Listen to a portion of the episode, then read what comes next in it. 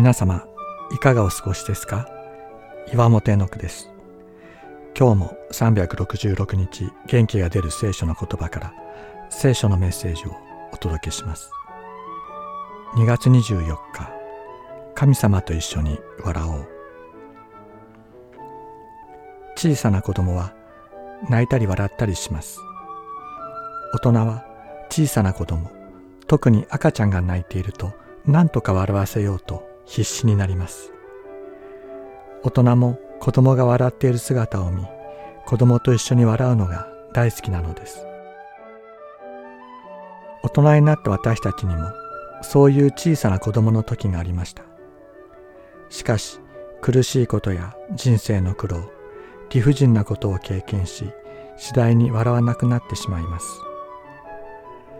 そんな私たちを必死になって笑わせようとしておられるのが私たちの天の父です。難しいことはわからなくてよいのです。ただ神様と共に神様が与えてくださった友と家族と笑いながら生活する。神様が私たちに願っておられるのはこのことなのだと思います。神様、今日笑いを与えてください。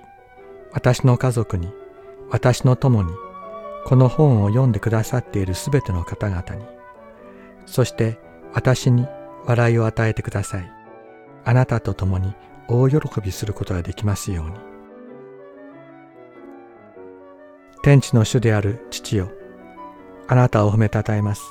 あなたはこれらのことを賢い者や知恵ある者には隠して、幼子たちに表してくださいました。そうです、父よ。これは御心にかなったことでした。マタイの福音書11章25から26節